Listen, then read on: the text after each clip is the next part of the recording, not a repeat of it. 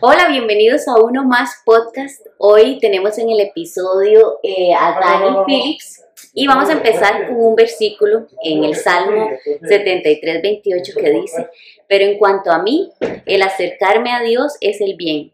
He puesto en Jehová el Señor mi esperanza para contar todas tus obras. Y eso es precisamente lo que estamos haciendo el día de hoy, contar las obras que ha hecho Dios con nosotros. Y para eso está Dani hoy acá.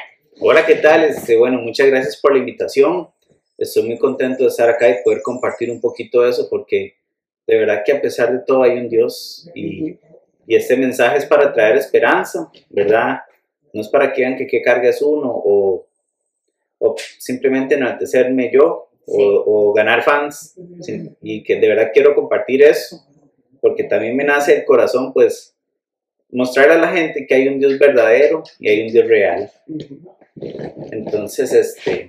Contanos, Dani, ¿cómo ha sido? ¿Nos vas a contar tu experiencia de vida o hay una experiencia en particular que quieres contar? Ok, es que todo se une al final en, en desemboca en una sola. Yo me casé sumamente joven, Ajá. yo me casé a los 20 años, acelerado, a, a la edad que las personas no tienen que casarse, dejando estudios, dejando trabajo, dejando muchas cosas pues, botadas.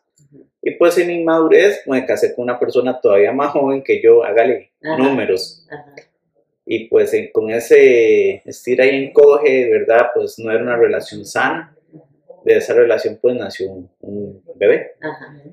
Y bueno, transcurrió el tiempo y le puedo decir que durante ese nos separamos tres veces y de los cuatro años en los que yo estuve casado, pues puedo decirle que acumulado solo uno fue efectivo. O sea, uh -huh. Eh, duramos meses y separados y, y, siempre con ese ambiente tóxico, ¿verdad? Y eso era como, como jugar a ese, ese juego que es como la cuerda, que uno jala y uno jala y hasta que uno se cae. Uh -huh pues la, la, la, mamá de mi hijo tomó una mala decisión, ¿verdad? Que pues me obligó a, yo vivía en San Carlos y me obligó a estar acá, ¿verdad? Y bueno, ha sido un proceso, ¿verdad? De, de madurez, de enfrentar este, pues la situación, abordarla con, como tiene que ser, ¿verdad? Con, con una mente sana y este, y gracias a Dios al día de hoy puedo contar otra historia. Uh -huh. Entonces. Para el tiempo que, que, que, te viniste de San Carlos a, a, San José, para los que nos están escuchando, San Carlos se queda en, un, eh, digamos, en una provincia, eh, pero queda bastante lejos de la ciudad. Entonces Dani este, se vino a la ciudad a vivir, pero ya en ese momento cuando viniste acá ya, ya tenías un hijo, ¿verdad? Ya, ya tenía, sí, teníamos un pequeñín de tres años. Ajá tenemos, Ajá. ¿verdad? Porque todavía está ahí. Más adelante les cuento. Ajá. Y entonces, a partir de ahí, bueno, ya ahí en realidad este, te viniste para, para San José, para la ciudad, con el corazón roto. Roto, dañado, despedazado. En ese momento, ¿qué pensabas de Dios, Dani? ¿Qué pensaba? Estaba muy triste porque, bueno, yo asisto a una iglesia cristiana actualmente y siempre he ido y he sido músico y parte del, bueno, de las cosas que se hacen en las iglesias. Y yo le decía, Señor, ¿por qué? Dios, ¿por qué? Porque a mí si yo sirvo. Y pero fueron malas decisiones las que me llevaron ahí, ¿verdad? No, eh, a veces la gente dice, es que usted es cristiano y, y, y cree que uno... Y, es lo que nos han predicado y enseñado. Y pues no, en realidad Dios a veces no, no está de acuerdo con uno y uno sigue y sigue y sigue y sigue y hasta que toca fondo y aún así Dios es tan bueno. Y hay una palabra que hablábamos un día de estos, que es la gracia. Le da uno chance de volver a hacer las cosas bien. Entonces, ya viniéndote acá a San José, ¿cómo retomaste tu vida y tu relación con Dios? No fue sencillo. Uh -huh. Yo este, empecé a, a tomar licor, a salir con mis compañeros de trabajo, de fiesta y todo.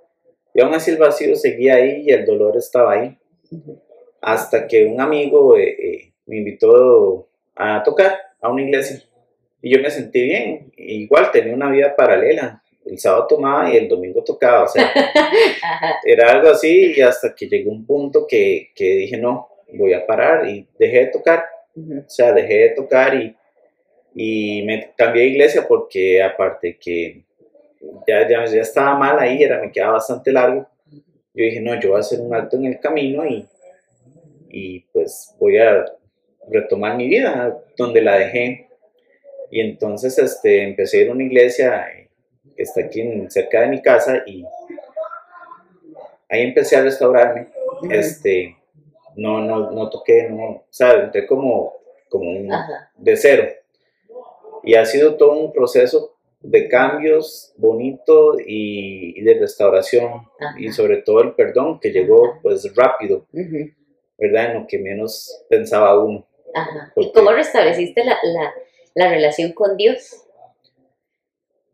De ahí, este, cuando yo empiezo a ir a esta iglesia, empiezo a ponerle atención a las prédicas, porque uno en el ambiente musical tiene la mala costumbre de que deja de tocar y se desaparece, no pone atención.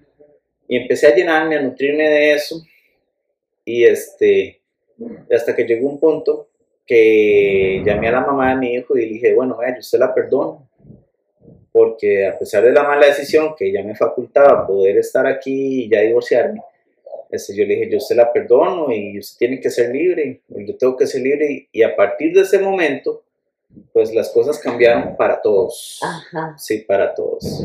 Dani, eso es increíble. ¿De dónde tomaste la fuerza para llamarle y decirle, así, la perdono? ¿Cómo fue eso? ¿Cómo tomó usted la decisión y cómo tomó la fuerza? Cuando yo me iba de fiesta, este, yo la llamaba y todo despechado. Y, y, yo decía, qué ridículo, y, yo decía, esto no es vida. Y yo como persona me estaba estancando a nivel de todo, absolutamente de todo, no progresaba en nada. Era el, legítimo perdedor, o sea, y eso pues empieza a, causar efecto y yo decía, no, yo me voy a quedar solo, de yo voy a seguir mi vida y, y hubiera sido pues una persona eh, inservible a la sociedad tal vez, o, y sin embargo yo, yo dije, no, hasta aquí, de verdad se lo puse a Dios y llamé a esa muchacha y, y ahí todo fue un proceso nuevo. A partir de ahí, a partir de ese perdón, imagino que usted también se perdonó a usted mismo, ah, sí, claro, desde luego. Hablaste ahora y mencionaste restauración. ¿Cómo, cómo fueron esos primeros pasos en la, de la restauración? Bueno, cuando me cambio de la iglesia, empiezo a ir con un amigo este, Eugenio, un saludo, sé que lo va a ver, este, él me empezó a llevar a esta iglesia y, y, empezó a jalarme, a llevarme, y yo todos los días iba soltando un poquito, un poquito, un poquito, y no creas, un proceso que duró tres años, o sea, fueron tres años, sin embargo, en esos tres años conocí a la que es ahora mi esposa. que este pues igual ella tiene una historia. Ella era madre soltera y este los dos veníamos de, venimos de familias un poquito disfuncionales. Entonces, este, ha sido una cuestión de, adaptarnos y pues ese proceso como que lo llevamos juntos, porque ella sí tenía sus cosas como el carácter y, y, y todo el asunto que, que conlleva, ¿verdad? Y aún así, este, los dos juntos, caminando, yendo a la iglesia, orando juntos, leyendo la Biblia juntos, y, ha sido un proceso de quitar y de quitar, y poco a poco, porque dice un pensamiento por ahí, si usted todos los días es un 1% mejor, al fin de año usted es 365 veces por ciento mejor, ¿verdad? Entonces, ha sido un proceso diario y que todavía puedo decir que lo estamos trabajando, porque igual el, ahora que ya llevamos casi seis años de estar casados, eh, cinco años, perdón, este, es un proceso que todos los días hay que entregárselo a Dios. Qué lindo, Dani. ¿Qué le dirías a una persona que está atravesando por un divorcio y siente que Dios lo abandona? Ok, Dios no abandona, primero que todo. Sin embargo, hay esperanza, hay este, eh, si hay esperanza. En realidad Dios no nos deja solos. Yo recuerdo que antes de yo separarme, cuando yo me di cuenta pues lo que ella había hecho, yo escuchaba un disco de, que estaba por aquel entonces, que era el de el 25 conmemorativo de Marcos Witt. Entonces, yo me lo ponía en los, en los audífonos, yo ya dormía en mi cuarto aparte, y yo me acuerdo que yo lloraba y yo le decía, Señor, saca esto a la luz. Y claro, lo sacó a la luz muy, muy fuerte, ¿verdad? Y sí fue un golpe para toda mi familia incluso. Este, ellos me apoyaron mucho, puedo decirlo mis hermanos, mis papás y, y pues vos, tía y otra tía, este, me apoyó bastante y, les agradezco mucho. Y Dios siempre pone las personas, porque a pesar de que yo me, me descarrilé un poquito, siempre estuvo Dios ahí encima y siempre me mandaba personas. Y si hay un Dios que lo escucha a uno, pero no, no hay que entender que no es lo que uno quiera, es de verdad entregarse a Dios y dejárselo a Dios tome Señor, aquí está mi corazón y Él de verdad cumple. Y Él lo que Él está escrito en su palabra, pues lo cumple siempre. O sea, puede pasar los tiempos, pueden pasar las modas, pueden pasar y Él lo, y él lo cumple. Gracias, Dani. Nosotros el día de hoy queremos decirle, yo también atravesé por, por un divorcio y que Dios, em, así como lo hizo con Job, eh, Dios permitió que pasaran muchas cosas porque, como decía Dani ahora, uno toma tal vez unas muy malas decisiones y, eso se convierte en una ola de nieve porque arrastra muchas cosas más. Y de repente uno va perdiendo un montón de cosas que uno las considera como grandes pérdidas.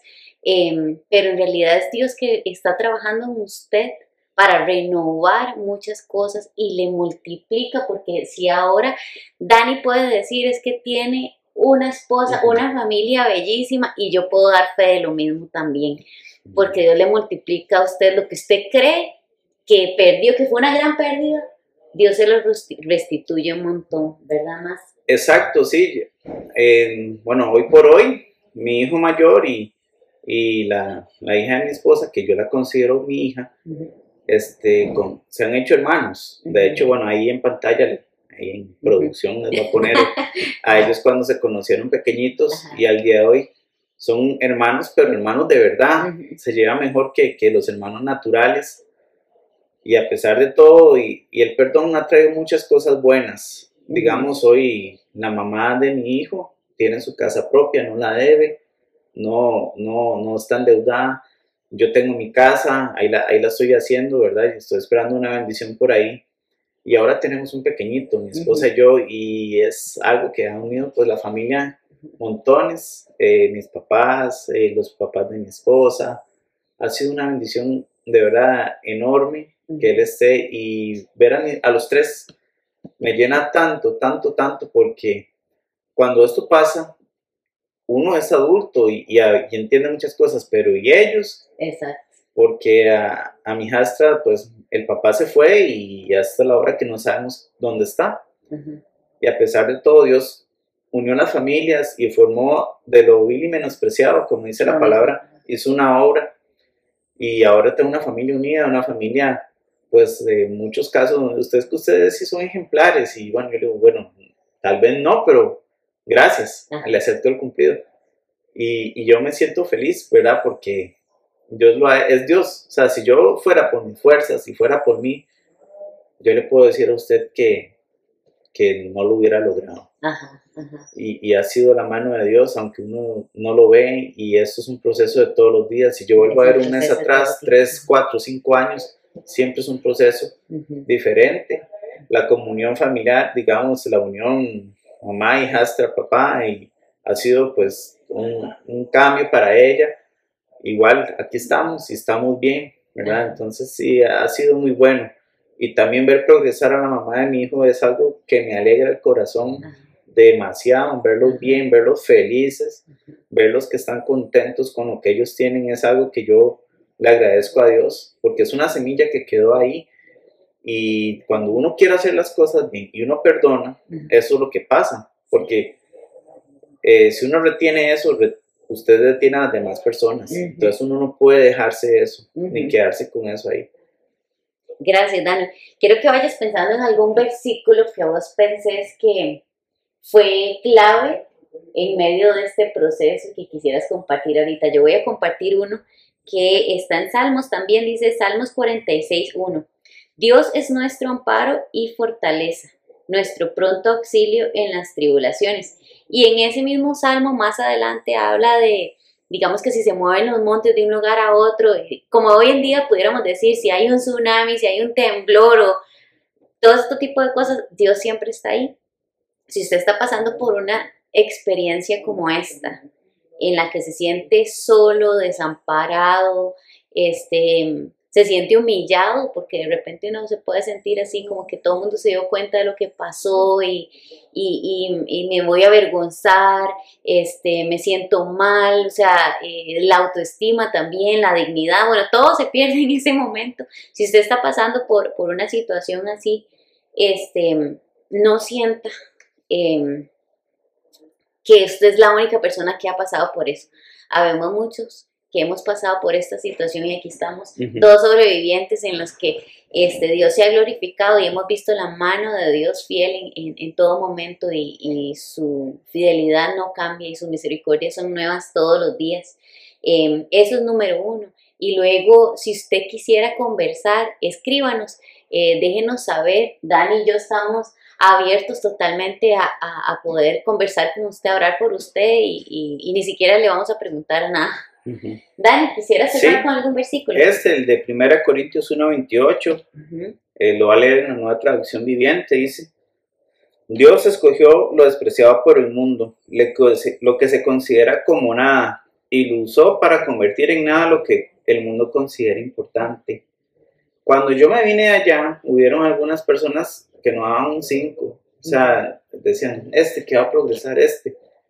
Y hoy, pues, es otra historia y, y la, gloria de Dios, de verdad, porque, como le digo, mis fuerzas, yo no lo hubiese logrado. Ha sido en su mano. Gracias, Dani.